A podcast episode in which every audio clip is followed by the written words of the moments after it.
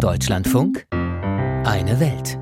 Ein imperial ausgerichtetes Russland, ein zunehmend aggressiver auftretendes China und Regionalmächte, die nach Atomwaffen streben. Das Mächtegleichgewicht auf der Welt wird derzeit von vielen Seiten in Frage gestellt. Auch ein sich nuklear bewaffnendes Nordkorea gehört dazu. Mit 200 Atomsprengköpfen auf nordkoreanischer Seite rechnet der südkoreanische Geheimdienst bis 2027. Eine Bedrohung für ganz Ostasien, aber natürlich vor allem für Nachbar Südkorea. Die Hochtechnologienation verfügt zwar selbst über die modernsten Waffensysteme der Welt, doch die nukleare Bewaffnung war für Seoul bislang ein Tabu. Nun hat der Staatspräsident dieses Tabu ein wenig relativiert. Katrin Erdmann über das Aufrüsten im Pazifik. Südkoreas Präsident Yoon Suk-yeol hat von Anfang an keinen Hehl daraus gemacht. Bei Nordkorea setzt der konservative Politiker eher auf eine harte Linie. Doch seine Äußerungen Mitte Januar überraschten dann doch ein wenig. Wenn sich das Problem verschärft, müssen wir vielleicht unsere eigenen Atomwaffen besitzen. Die unbedachte Äußerung eines unerfahrenen Politikers oder doch ganz bewusst gesetzt? Das fragten sich viele Kommentatoren im Anschluss. Dehan Lee vom südkoreanischen Forum für Nuklearstrategie, eine Lobbygruppe für atomare Aufrüstung, glaubt an eine Art politische Rhetorik. Seiner Ende 2022 gegründeten Interessengruppe hat Yoon damit natürlich einen Gefallen getan. Unser Anliegen ist schneller beim Präsidenten gelandet, als wir gedacht hätten. Ins Gespräch gebracht haben könnte der Präsident das Thema auch, um seine Umfragewerte zu verbessern, die beständig niedrig sind. Denn mehrere voneinander unabhängige Umfragen haben gezeigt, vor allem junge Südkoreanerinnen und Südkoreaner befürworten eigene Atomwaffen. Das sei auch kein Wunder, sagt Dehan Lee im Gespräch mit der ARD.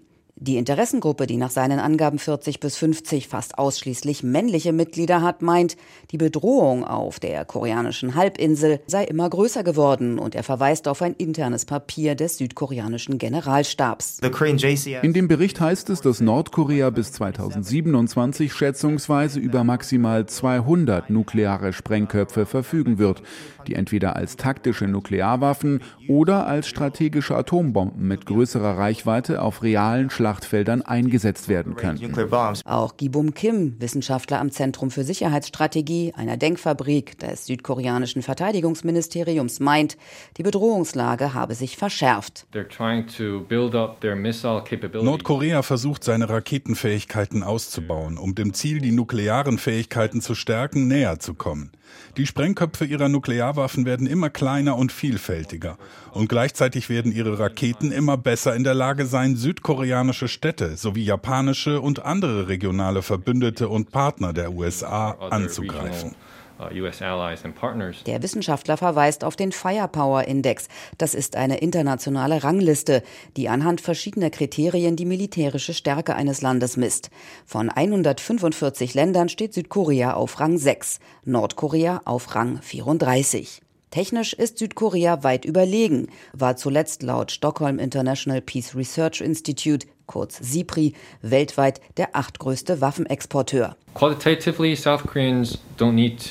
Qualitativ müssen die Südkoreaner keine große Angst vor Nordkorea haben. Das Problem ist jedoch die asymmetrische Bedrohung, die von Nordkorea ausgeht. Seine Atomwaffen sowie sein chemisches und biologisches Waffenarsenal, seine Massenvernichtungswaffen und seine Raketenfähigkeiten. Uh, die Situation auf der koreanischen Halbinsel, so Kim zusammenfassend, sei also sehr heikel für Südkorea inzwischen so heikel, dass es jedes Recht habe, den Atomwaffensperrvertrag zu verlassen, meint Dehan Lee vom Forum für Nuklearstrategie. Gemäß Vertrag hat Südkorea bereits alle erforderlichen Gründe gesammelt, um auszutreten, wenn man die steigende Anzahl südchinesischer Atomwaffensprengköpfe und die nordkoreanischen nuklearen Bedrohungen bedenkt, die sie bis jetzt entwickelt haben. Tatsächlich ermöglicht Artikel 10 des Atomwaffensperrvertrags Tages einen Rückzug, wenn durch eine weitere Mitgliedschaft die höchsten Landesinteressen gefährdet sind. Gibum Kim von der südkoreanischen Denkfabrik für Verteidigungsstrategie hält dagegen. Südkorea ist bis heute ein sehr gutes Mitglied innerhalb der Unterzeichner des Atomwaffensperrvertrags. Wir haben immer betont, wie wichtig er für die atomare Abrüstung auf der koreanischen Halbinsel ist. Ein Ausstieg ist für Südkorea also keine einfache Angelegenheit, sondern es müssen auch andere diplomatische, wirtschaftliche und politische Folgen berücksichtigt werden. Nicht nur für den Vertrag selbst wäre dies ein enormer Rückschlag, der andere Länder ermutigen könnte, ebenfalls auszusteigen. Südkorea hätte mit erheblichen Sanktionen zu rechnen, unter anderem auch vom wichtigen Wirtschaftspartner China. Ein Argument, das Dehan Lee beiseite wischt. Uh, Wir von der Befürworterseite glauben, dass Wirtschaftssanktionen nicht lange dauern würden, denn wir haben Schlüsselindustrien, die für alle wichtig sind, wie zum Beispiel die Halbleiterindustrie, den Schiffbau, die Automobilindustrie oder einige andere kleine Industriezweige, bei denen wir sehr eng mit den USA und Europa zusammenarbeiten. Uh, uh, Jetzt gelte es jedoch zunächst, sich an die USA heranzutasten und eine andere bilaterale Vereinbarung aufzuweichen, die beispielsweise Südkoreas Urananreicherung einschränkt. Die derzeitige US-Regierung wünscht sich, dass Südkorea eine größere, verantwortungsvollere Rolle als freundlicher Verbündeter spielt. Und ich denke, dass das südkoreanische Atomwaffenprogramm für die US-Regierung am Ende ein großer Trumpf sein könnte.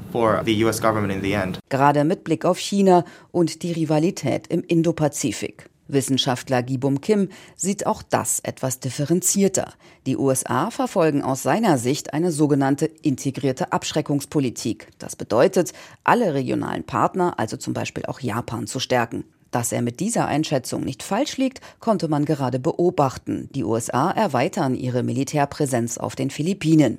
Dennoch findet Kim die aktuelle Diskussion gut und wichtig. Ich denke, es ist gut, diese Gespräche jetzt zu führen und nicht erst später. Und das ist der schwierige Teil, aber das ist das Schöne an der Demokratie, dass es diese verschiedenen Stimmen innerhalb der Gesellschaft gibt.